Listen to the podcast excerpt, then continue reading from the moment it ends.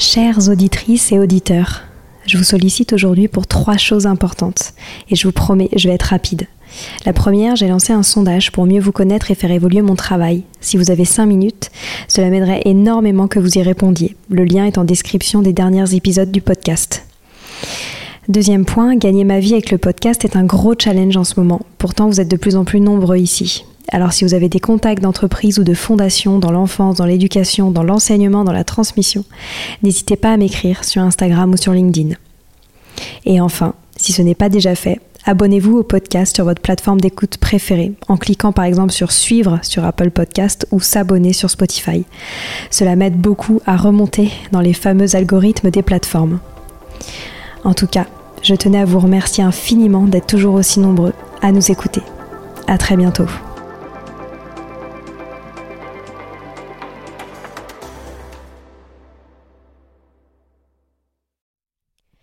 Il existe aujourd'hui une multitude de jouets pour enfants et ce n'est pas toujours facile de s'y retrouver. On fait de notre mieux avec Sylvie pour vous sélectionner les jeux qui nous semblent les plus adaptés aux enfants. C'est pour ça qu'aujourd'hui je vous parle de Plus Plus, le jeu de construction qui est né au Danemark et qui offre des possibilités infinies aux enfants de développer leur créativité, leur motricité fine et évidemment leur concentration. Plusieurs gammes très colorées sont disponibles dès 1 an, 3 ans et même pour les adultes. Les enfants peuvent laisser libre cours à leur imagination en bâtissant des constructions libres ou partir de modèles existants grâce au kit thématique. La bonne nouvelle, c'est que notre partenaire Plus Plus offre aux auditeurs de notre podcast moins 15% sur tout le site www.plus-du6plus.fr pendant tout le mois d'avril avec le code DEMAIN tout en majuscule. Si vous voulez aller plus loin dans la découverte de cet univers unique qui lie jeu et apprentissage, Plus Plus sera présent à la Foire de Paris Junior du 27 avril au 8 mai, sur tous les clubs de plage et le Tour de France en partenariat avec le Journal de Mickey, ainsi qu'au Festival des Jeux de Partenay. Merci à eux pour leur soutien et je vous souhaite une bonne écoute.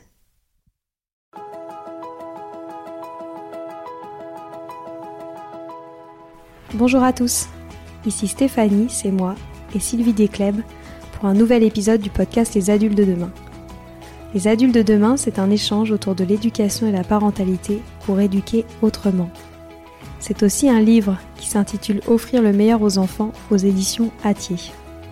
Vous trouverez le lien sur notre compte Instagram et sur notre site internet lesadultesdedemain.com.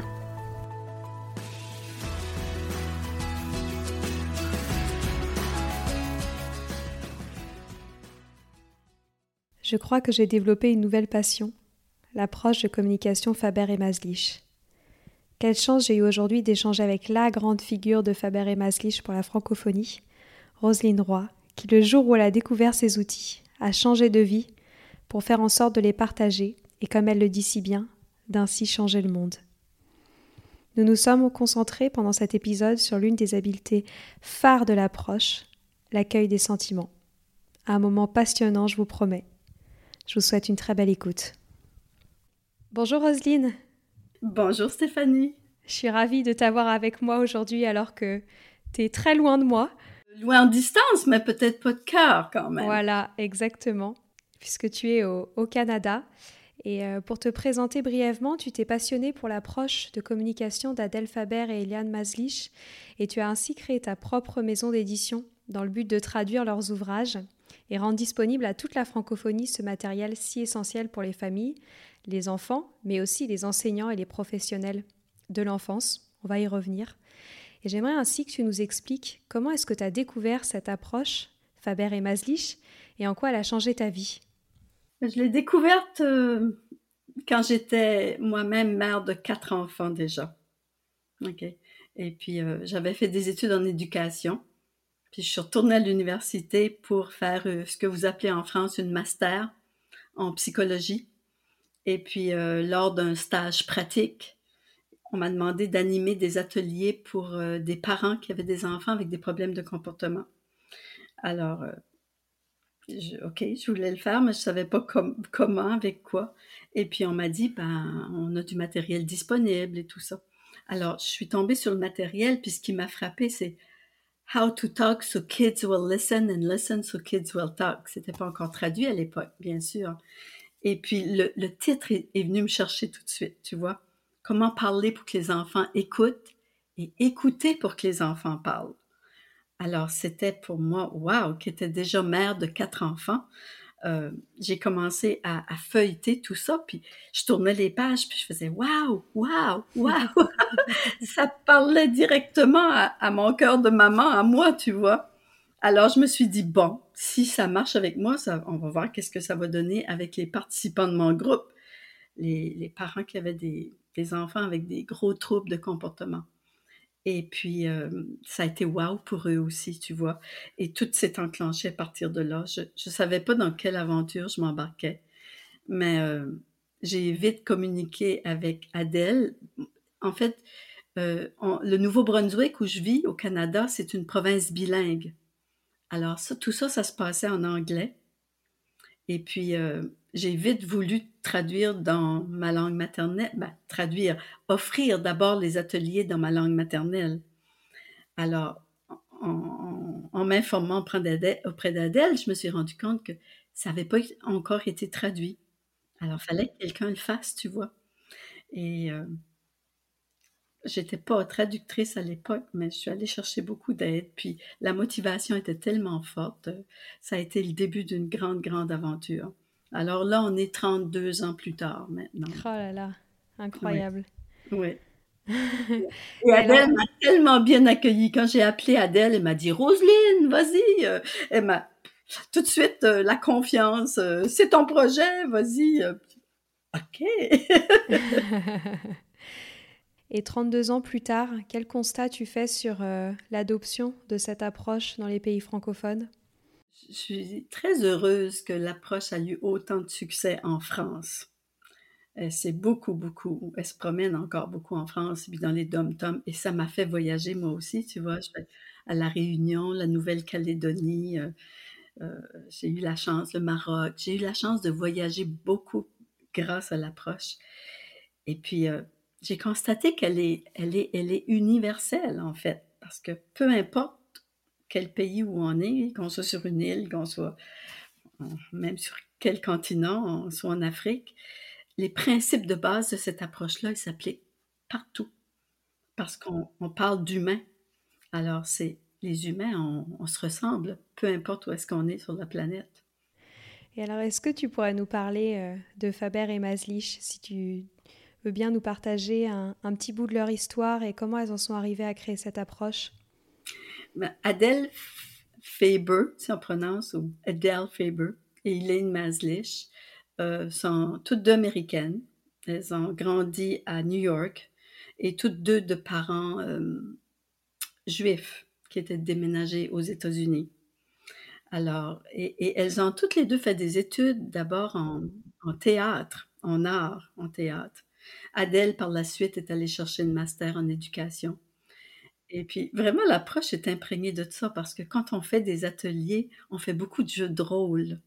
On s'amuse, tu vois, comme toi, tu peux être ma mère, moi, je peux être ta fille. Euh, euh, quand on pratique les habiletés, là, euh, on, voit le, background de ces dames-là, tu vois. Elles ont, elles ont commencé par suivre un atelier, ben, une conférence. Elles sont allées à une conférence du docteur Raim Genot. Puis Raim Genot, à ce, ce moment-là, était était euh, psychologue euh, pour enfants. Euh, il avait été dans le système d'éducation lui aussi. Et puis, il enseignait même à, une université aux États-Unis. Alors, il, donnait une conférence. Elles, à cette époque-là, elles étaient mamans, chacune de trois enfants. Alors, elles ont été comme moi, elles ont été prises d'enthousiasme pour l'approche. Et puis, elles ont suivi des ateliers pendant plusieurs années avec Reim, jusqu'au jour où elles ont voulu écrire un témoignage de, de ce qu'elles avaient appris. Elles avaient tellement appris, ça leur avait tellement porté dans leur vie que elles ont voulu partager tout ça. Alors, dans le livre Parents épanouis, enfants épanouis, là, la couverture est changée en France, mais c'est le même livre. Euh, dans le livre Parents épanouis, enfants épanouis, euh, elle témoigne de ces ateliers qu'elle prenait avec Dr. Guinnett. Et puis, c'est rempli d'exemples, c'est loufoque, par, par bout on rit, on pleure. C'est un récit, tu vois. Et ça a été tellement bien accueilli par les gens, par le public à l'époque, qu'après, ben, elles ont voulu faire des ateliers, bien sûr avec, avec la permission du docteur euh, Et puis, à, l'issue des ateliers, ils ont écrit le livre Parler pour que les enfants écoutent, écouter pour que les enfants parlent. Et ça, ça reste leur best-seller. Euh, il n'y a pas longtemps encore, c'était sur la liste des New York best-sellers. On parle d'un livre qui a au-dessus de 30 ans. Alors, quand je te dis que, c'est universel, c'est aussi, ça, ça, dépasse le temps aussi parce que c'est des habiletés de communication, puis ça reste toujours dans l'humain. Euh, le docteur Guénot était humaniste, d'approche humaniste.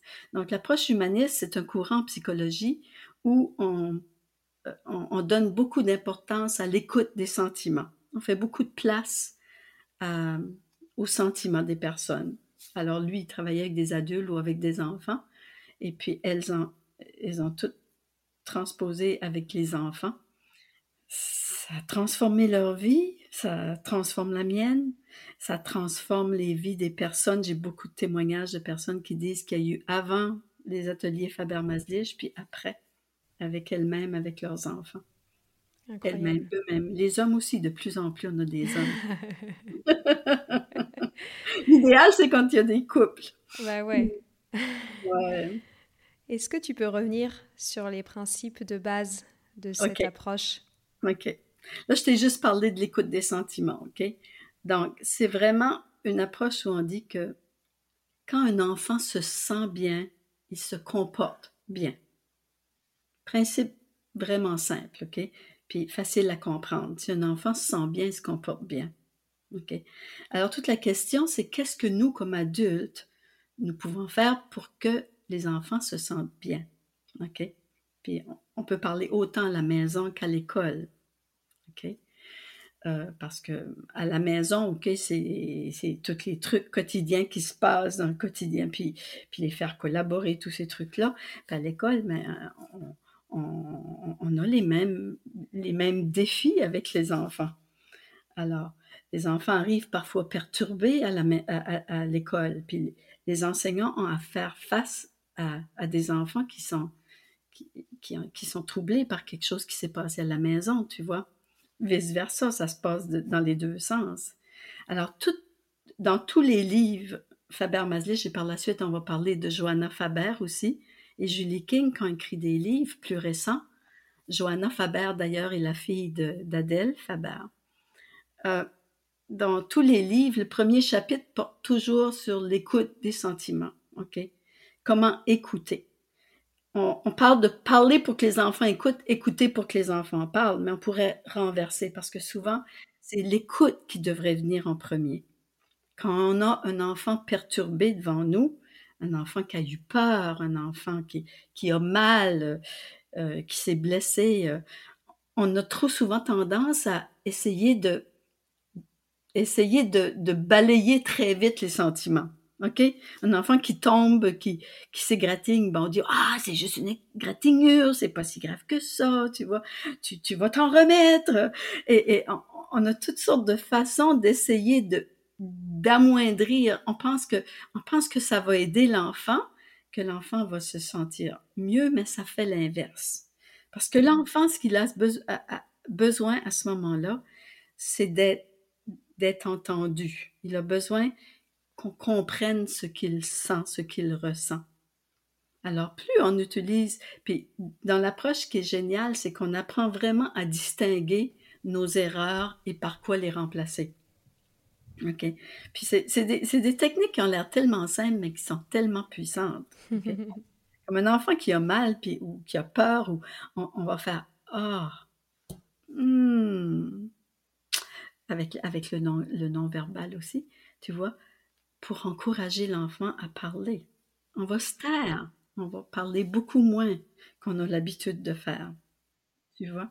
C'est, c'est, c'est contre-intuitif. Souvent, on parle que l'approche est contre-intuitive parce que les adultes n'ont pas été habitués à accueillir comme ça les enfants. Alors, un premier chapitre, c'est toujours là-dessus. après, on, a, on, bâtit là-dessus, OK? Comme, comment, faire coopérer les enfants. Alors, ça, c'est le quotidien avec les enfants. Alors, on a toute une série d'habiletés pour euh, les faire coopérer. Puis, par exemple, un enfant qui, on veut partir, on va à un rendez-vous avec un enfant, et puis il, traîne, il prend son temps, il continue à jouer sur, son, petit écran, et puis tout ça. Et puis là, on, s'énerve, hein? Dépêche-toi, on est pressé, euh, tu fais toujours ça, blablabla. Bla, bla. Puis là, on tombe dans les discours, on tombe dans les trucs. Alors que dans l'approche, on apprend à utiliser des, des, des, des choses tellement simples. On va dire, des baskets. OK? On va tout éliminer le grand discours, puis on, on, va juste rappeler, puis on va décrire, OK? Notre, euh, on, on, doit partir dans cinq minutes. On décrit la situation. Et puis, ça fait toute la différence. Parce que plus on stresse l'enfant avec nos discours, puis nos, puis nos blâmes, puis toutes nos, récriminations, plus l'enfant se sent stressé, moins il bouge, plus, il a envie de rester assis sur son et à pas bouger, euh, parce qu'il nous en veut aussi, tu vois. Alors, il y a toutes ces habiletés de coopération-là qui vraiment euh, facilitent le quotidien avec les enfants. Et puis là, après ça, on a un chapitre sur remplacer la punition, parce que dans l'approche, bien sûr, on ne croit pas dans, la punition.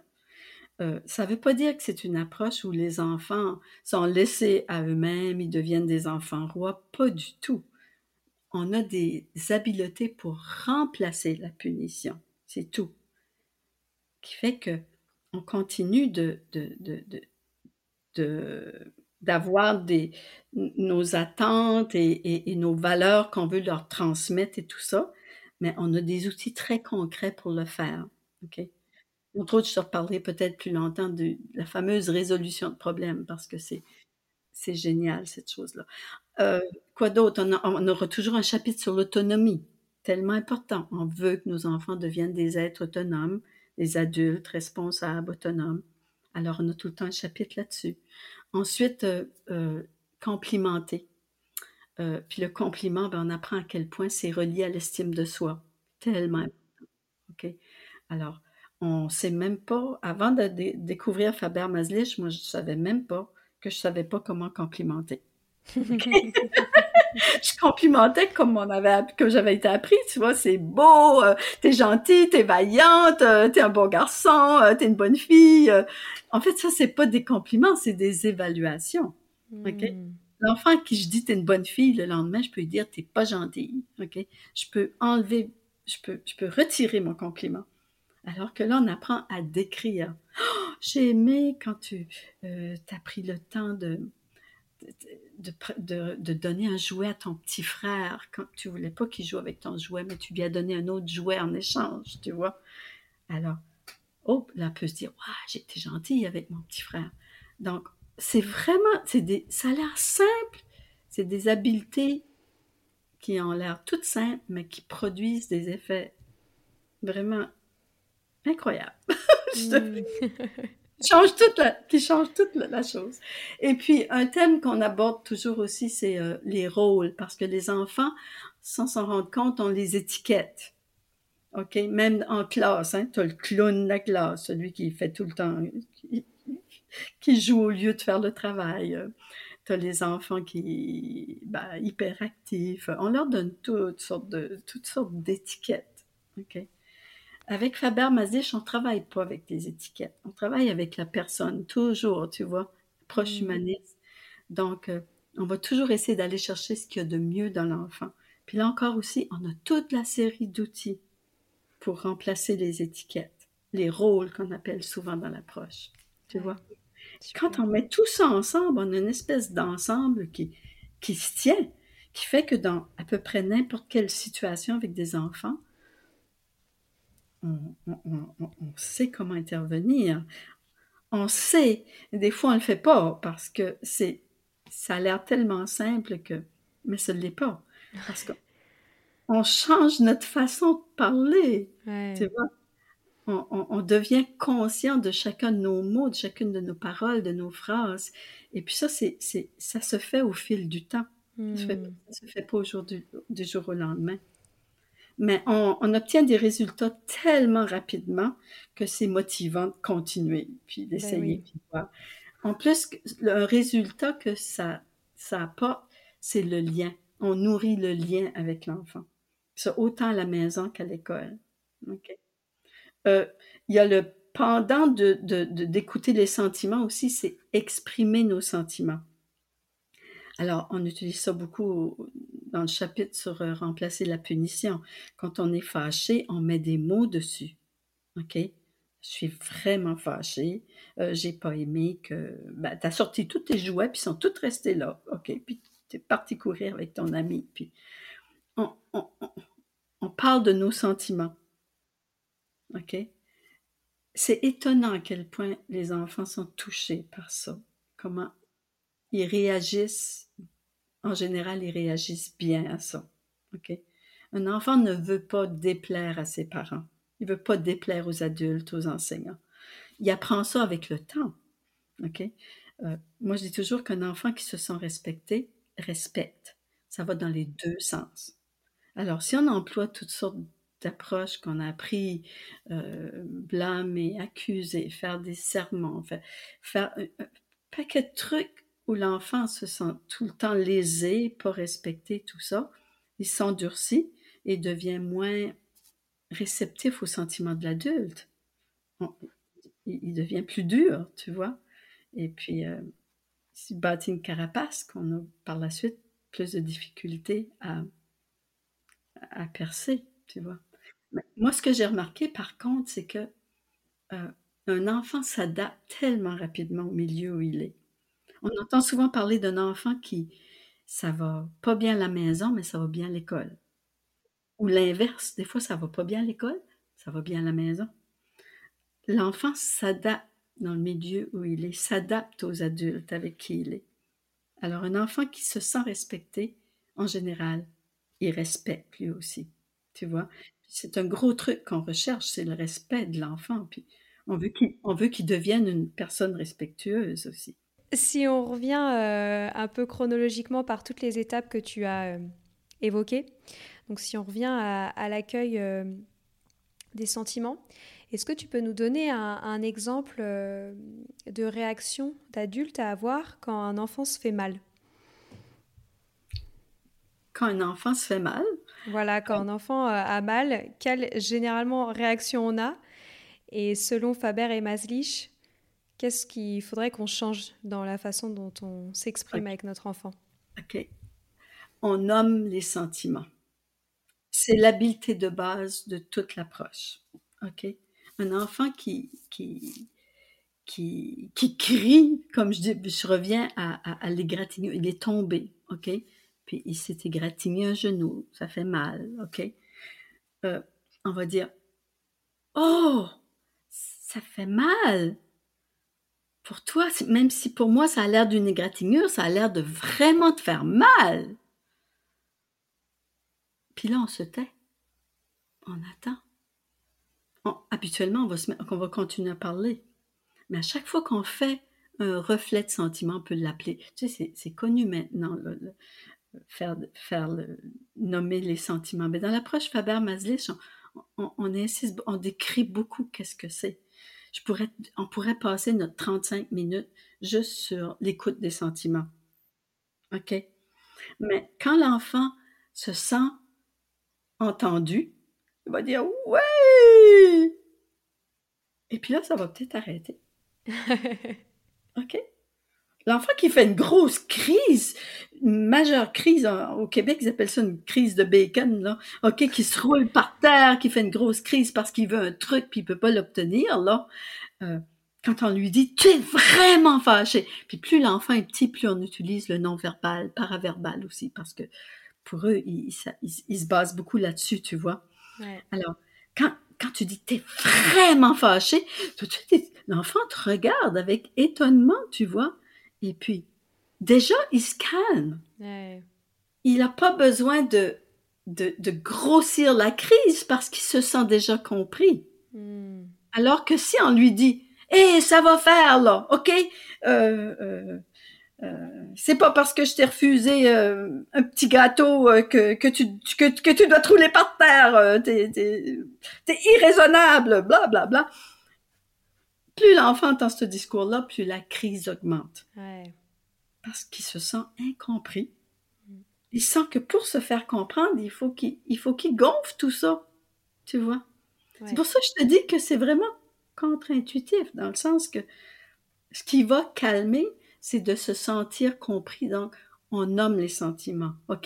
T'es fâché, ou t'as eu peur, ou euh, t'es triste, ou facile quand c'est positif, t'es content, t'es heureux, Mm. blablabla.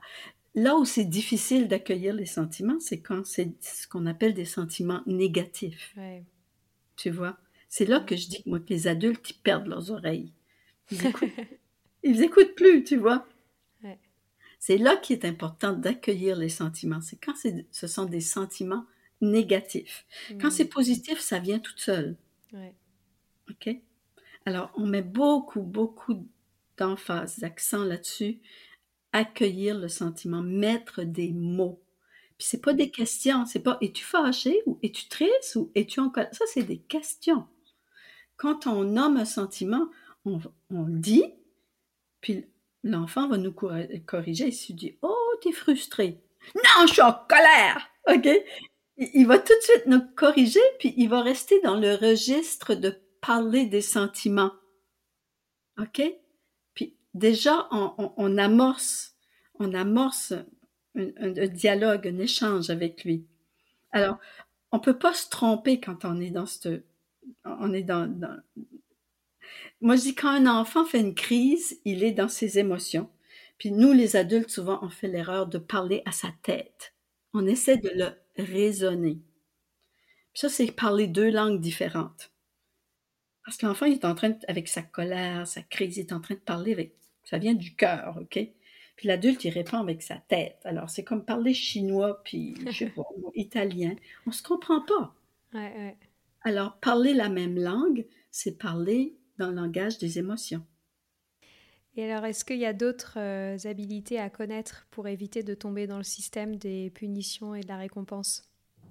Bien sûr, l'écoute des sentiments est toujours la base. OK? Un enfant, par exemple, euh, OK, donne-moi un exemple d'un quelque chose qu'on aura envie de punir.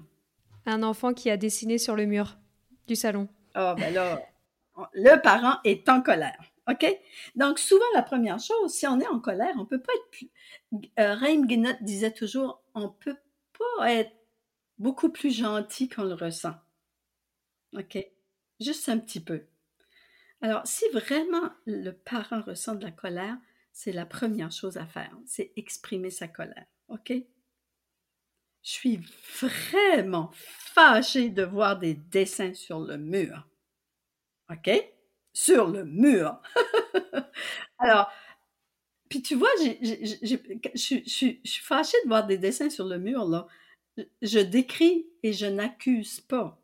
Je dis pas à l'enfant que tu as dessiné sur le mur. Parce que déjà, si j'avais le tu, le fameux tu qui tue, euh, je suis en train d'accuser. Je suis pas dans l'approche. OK? Alors, de voir des dessins sur le mur, je décris ce qui se passe, puis qu'est-ce qui me met en colère. Puis le tu, il n'y a pas sa place, parce que si c'est si c'est Stéphanie ou si c'est euh, Julie ou peu importe l'enfant qui a dessiné sur le mur, je serais fâchée. Tu vois, on, on dépersonnalise comme ça. On, on essaie de ne pas, pas accuser. Puis là, tout de suite après, quand on l'a exprimé, ça nous, soulage. Ça a le même effet que sur l'enfant. En fait, le fait de pouvoir l'exprimer, ça nous calme.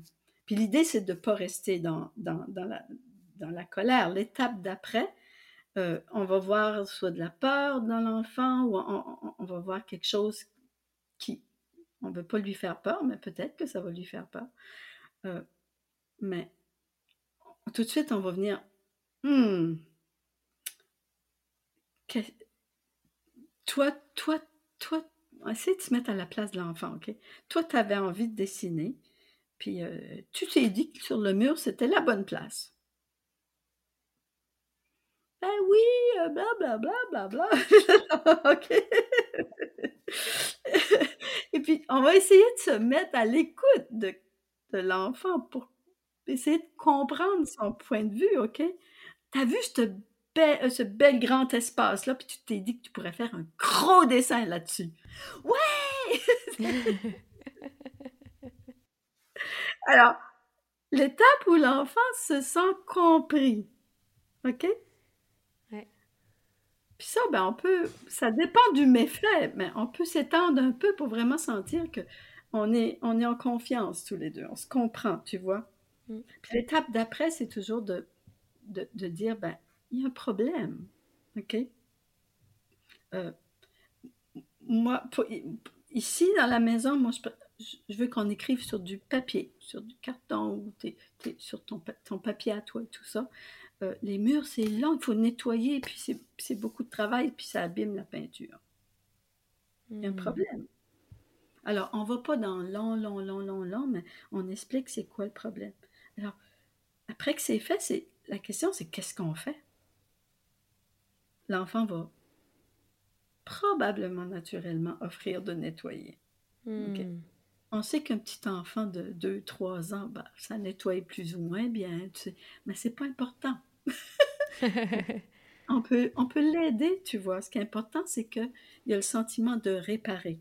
Hmm. OK? Puis on peut prévoir à l'avenir, quand il te prendra des envies de dessiner sur de grands espaces comme ça, qu'est-ce qu'on qu'est-ce qu'on pourrait faire, tu vois? Là, ben, on, peut, on peut aller chercher des grands papiers, on peut les coller sur le mur. Il y a plein. En fait, on cherche des solutions avec l'enfant, on essaie de hmm. l'impliquer dans le processus de trouver des solutions. OK? Alors, la résolution de problème, on va, on va l'utiliser à plein de sauces, OK? On va même l'utiliser avec des ados pour les sorties. On va l'utiliser, euh, euh, tu sais, les enfants là, qui ne rentrent pas à l'heure, les ados et tout ça. Là. peu, peu importe l'âge, la résolution de problème s'adapte à l'âge de l'enfant hmm. ou de l'ado. Puis l'idée, c'est toujours les mêmes étapes, OK? Euh, en fait, souvent, ce serait mieux d'écouter les sentiments premiers, parler de nos sentiments après, puis ensuite chercher des solutions ensemble. Hmm. Et les enfants adorent quand on fait ça sérieusement. Souvent, il ne faut pas faire une résolution de problème à chaud quand ça vient de se passer. Des fois, on est trop en colère. Et puis, euh, si, moi, je, je, recommande souvent la résolution de problème pour des problèmes récurrents. Des hmm. choses qui se passent. Comme là, le dessin sur le, mur, c'est peut-être la première fois, tu vois. On peut encore appliquer ces principes-là. Mais surtout quand c'est des problèmes récurrents, on a même besoin de s'asseoir sérieusement à table avec un papier, un crayon, chercher, chercher des problèmes de l'ado qui ne fait pas sa chambre, par exemple. La chambre, hmm. c'est toujours le bordel dans sa chambre. Ben là, c'est on a essayé toutes sortes de trucs, ça n'a pas fonctionné, même les trucs Faber-Maslich sur euh, comment faire coopérer. Moi, je me rappelle, j'avais mis une pancarte sur la, sur la, sur la porte de la chambre de ma fille, euh, zone sinistrée, euh, entrée à vos propres risques. Elle l'avait pas trouvé drôle. en tout cas. Mais la résolution de problèmes permet vraiment de s'asseoir puis écrire des solutions, trouver des solutions ensemble, puis après faire le tri souvent, pendant la résolution de problèmes, on va même euh, euh, mettre des trucs euh, qui sont pas possibles. OK? On achète un petit robot qui fait le ménage à ta place. en tout cas, si c'est un jeune enfant. S'il est plus grand, mais c'est ludique. C'est vraiment l'enfant sent qu'on est dans la même équipe, on cherche ensemble. Ma, petite dernière, moi, elle est tombée dans la potion magique, dans le sens que je connaissais, j'avais commencé à, utiliser l'approche avec elle. La cinquième, c'est celle qui est arrivée après, après mon stage, tu vois. Et puis elle, c'était extraordinaire parce que j'avais juste à dire, oh, on a un problème. Puis là, j'étais fâchée, tu vois. Puis là, elle disait, oh, on pourrait faire ça, ça, ça, ça. Dans sa tête, c'était déjà clair, il y a un problème, ben, il y a des solutions. Puis c'est vraiment un cadeau qu'on leur fait à long terme, ça, parce qu'ils apprennent que qu'il y a un problème, il y a des solutions. Alors, je pourrais t'en parler aussi pendant des heures, la résolution de problèmes. Mais c'est une, c'est une technique qu'on approche parmi parmi toutes les... Moi, j'appelle ça des habiletés. C'est une habileté parmi toutes les autres, puis c'est peut-être la plus compliquée parce qu'elle, il y a, il, y a, il y a des étapes, OK? Alors que toutes les autres habiletés, souvent, c'est juste, c'est une étape, quoi. On arrive euh, malheureusement déjà à la fin. Je suis totalement euh, hypnotisée par tout ce que tu dis, mais est-ce que tu pourrais peut-être prendre le temps, euh, avec les minutes qui nous restent, pour nous parler peut-être d'une dernière habilité qui, selon toi, est essentielle à la fois pour les parents, mais aussi pour les professionnels de l'éducation? Peut-être revenir sur l'une d'entre elles sur laquelle tu aimerais insister mais en fait, Stéphanie, j'ai de la difficulté. C'est l'écoute des sentiments. C'est la base, puis c'est la plus difficile à mettre en pratique. Parce que quand nos sentiments, nos frustrations, nos sentiments sont éveillés, ben, c'est ça qui veut parler. OK? On est à l'écoute de ce qui se passe en dedans et on, on oublie d'être à l'écoute de l'autre. C'est tout le phénomène de l'empathie puis de la compassion, tu vois. Alors, c'est vraiment difficile c'est l'habileté par excellence à, à, apprendre. Et puis ça peut prendre, ça peut prendre du temps avant de la maîtriser. Mais plus on la maîtrise, plus, euh, plus les résultats sont, extraordinaires. Et ce qui est intéressant avec l'approche, c'est qu'on ne dit jamais aux parents euh, comment élever leurs enfants, quelles valeurs on devrait leur inculquer, aux, aux enseignants non plus, tu vois. On leur donne juste des outils pour qu'ils puissent justement leur inculquer leurs propres valeurs, puis leur, ce que eux veulent leur inculquer. Alors, c'est des outils de communication. Et puis, dans les ateliers, on, peut, on peut lire les livres, tu vois, parler pour que les enfants écoutent. J'ai pas eu le temps de te parler aussi du fameux livre Frères et sœurs sans rivalité. Celui-là, c'est aussi, il touche toutes les, Parler pour que les enfants écoutent, c'est plus les relations entre l'adulte puis l'enfant. Celui-là, c'est entre les enfants. C'est alors comment rester en dehors des conflits entre les enfants, puis les aider à régler leurs conflits? C'est toujours les mêmes habiletés, mais vues sous un, angle différent, tu vois. Très, très utile pour les enseignants dans les écoles. Et puis, on a, euh, d'ailleurs, il y a un livre qui a été écrit pour les enseignants qui parlait pour que les enfants apprennent. Et, et de ça, vient de naître les ateliers pour les enseignants aussi. OK? Alors, ça, c'est pour dans les écoles où on voudrait apprendre ces habiletés-là. On peut commander juste ça. On n'a pas besoin d'experts. Les enseignants savent comment enseigner. Puis elles se, elles se partagent ça entre elles. OK? Et tout est décrit à la lettre. Comment. Tout le protocole, tu vois, les jeux de rôle. Alors, on rigole, on a du plaisir. Il y a pour les enfants, il y a deux livres, je ne sais pas si tu les connais. Bastien les Blipous. Ah oui. Alors, Bastien les Blipous à l'école. Alors, ça, c'est, le petit garçon qui, a, des difficultés, qui conflit avec sa mère, avec son ami, avec sa sœur et tout ça. Puis euh, il est vraiment découragé. Puis un jour, ben, les, les, blipous arrivent de la blipousphère. Ils sont très petits. OK? Et puis, et c'est comme, ils, se mettent sur son épaule, puis à chaque fois qu'il y, a une situation qui se présente, ben, il y en a. Le premier est toujours, Groge est toujours vite, vite à dire euh, OK, euh, jette-toi par terre, dis à ta mère qu'elle est folle, euh, crie. il donne ce genre de conseils-là, tu vois. Et puis là, ben, si Bastien c'est ça, il, est dans la misère, là. Alors que Maury arrive par derrière, puis non, non, non, tu peux pas faire ça. Puis là, il explique c'est le Faber Maslich expliqué aux enfants. Ah, super. Parler de tes sentiments, euh, euh, euh, proposer une solution. OK? Alors, ils, reviennent une deuxième fois quand Bastien change d'école, puis là, il, y a, des, problèmes, des problèmes avec les autres enfants, il n'est pas bien accepté. alors, les, les, bipous viennent l'aider une deuxième fois aussi. Hmm. Et puis, ce qui est beaucoup plus récent, c'est les deux livres de Johanna Faber. Ouais. On a montré un, tu avais le dernier né. Ouais. On m'a parlé quand les enfants n'écoutent pas. D'ailleurs, Johanna était enseignante, elle aussi. Adèle était enseignante, Johanna était enseignante. Alors, ils ont, ils ont des exemples pour les enseignants là-dedans aussi. Ça, c'est pour les tout petits, donc si on travaille avec les plus petits. Ah, j'ai oublié, on a un livre pour ados aussi, parler, que les ados écoutent. Alors, il y a toute la, il y a toute la gamme. Ouais, on va mettre, euh, de toute façon, je vais mettre en référence du podcast euh, tous les liens de, ces livres. C'est ça. Sache que c'est les mêmes habiletés d'un livre à l'autre, appliquées dans différentes situations. Ah, c'est super. Toute dernière question, c'est si les parents ou les professionnels de l'éducation euh, veulent se former en France, en dehors des livres, est-ce qu'il y a d'autres choses à faire? Bah, On peut se former soi-même en lisant les livres, mais ce qui est beaucoup, très, très intéressant, c'est de faire partie d'un groupe. Parce que quand on est un groupe, on, est dans un groupe, on, se relie l'un à l'autre, puis le voisin la porte d'à côté, il a les mêmes problèmes que nous dans notre maison. On, peut partager tout ça, puis voir qu'on n'est pas les seuls dans ça, tu vois? Alors, on a un réseau d'animatrices en France, qui est vraiment assez important dans pas mal toutes les régions de la France. On va sur notre site Internet aux éditions du Phare et puis on, peut trouver les animatrices de notre région. Alors on peut participer à un atelier. Ou bien si on est, on, est autonome et qu'on veut le faire nous-mêmes, on peut même juste commander un guide d'animation. Puis entre un, petit groupe de parents, d'amis, tu vois, on peut se donner l'atelier entre nous.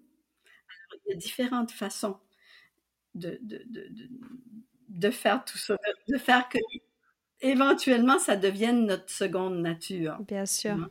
Ben, merci beaucoup Roselyne, c'était vraiment passionnant et je remettrai tous les liens bien sûr sur nos réseaux sociaux et en description du podcast parce que je suis persuadée qu'après cet épisode, il y a beaucoup d'auditeurs euh, qui, euh, qui vont vouloir aller plus loin. Donc merci euh, vraiment pour ta générosité et ce que tu as fait pour notre communauté francophone, pour faire connaître cette approche fabuleuse au plus grand nombre. Ben, merci à toi aussi, Stéphanie, ça m'a fait vraiment plaisir. Également. À bientôt. À bientôt. Voilà, c'est fini pour aujourd'hui. On espère que cet épisode vous a plu. Avant de se quitter, on a quand même besoin de vous. Si après avoir écouté cet exposé, vous ressortez avec plein d'idées pour apporter le meilleur aux enfants, N'oubliez pas de nous laisser 5 étoiles et un petit commentaire sur Apple Podcast, sur iTunes ou toute autre plateforme d'écoute de podcast. Cela nous aidera à mieux ressortir et surtout à nous motiver pour continuer cette aventure ensemble. Si vous avez des suggestions, des idées de thèmes, des questions à poser, n'hésitez pas à nous contacter sur les réseaux sociaux, Instagram ou LinkedIn, en tapant les adultes de demain. Nous serions ravis d'échanger avec vous. Si vous souhaitez en savoir davantage sur Sylvie, je vous invite vraiment à aller voir son blog sylvidesclep.com ou à la suivre sur Instagram en allant sur son profil sylvidesc, D-E-S-C, Montessori. Enfin, si vous souhaitez en savoir plus sur le calendrier des prochaines formations Montessori, rendez-vous sur www.apprendre-montessori.fr. On a hâte de vous retrouver vite et à très bientôt sur les adultes de demain.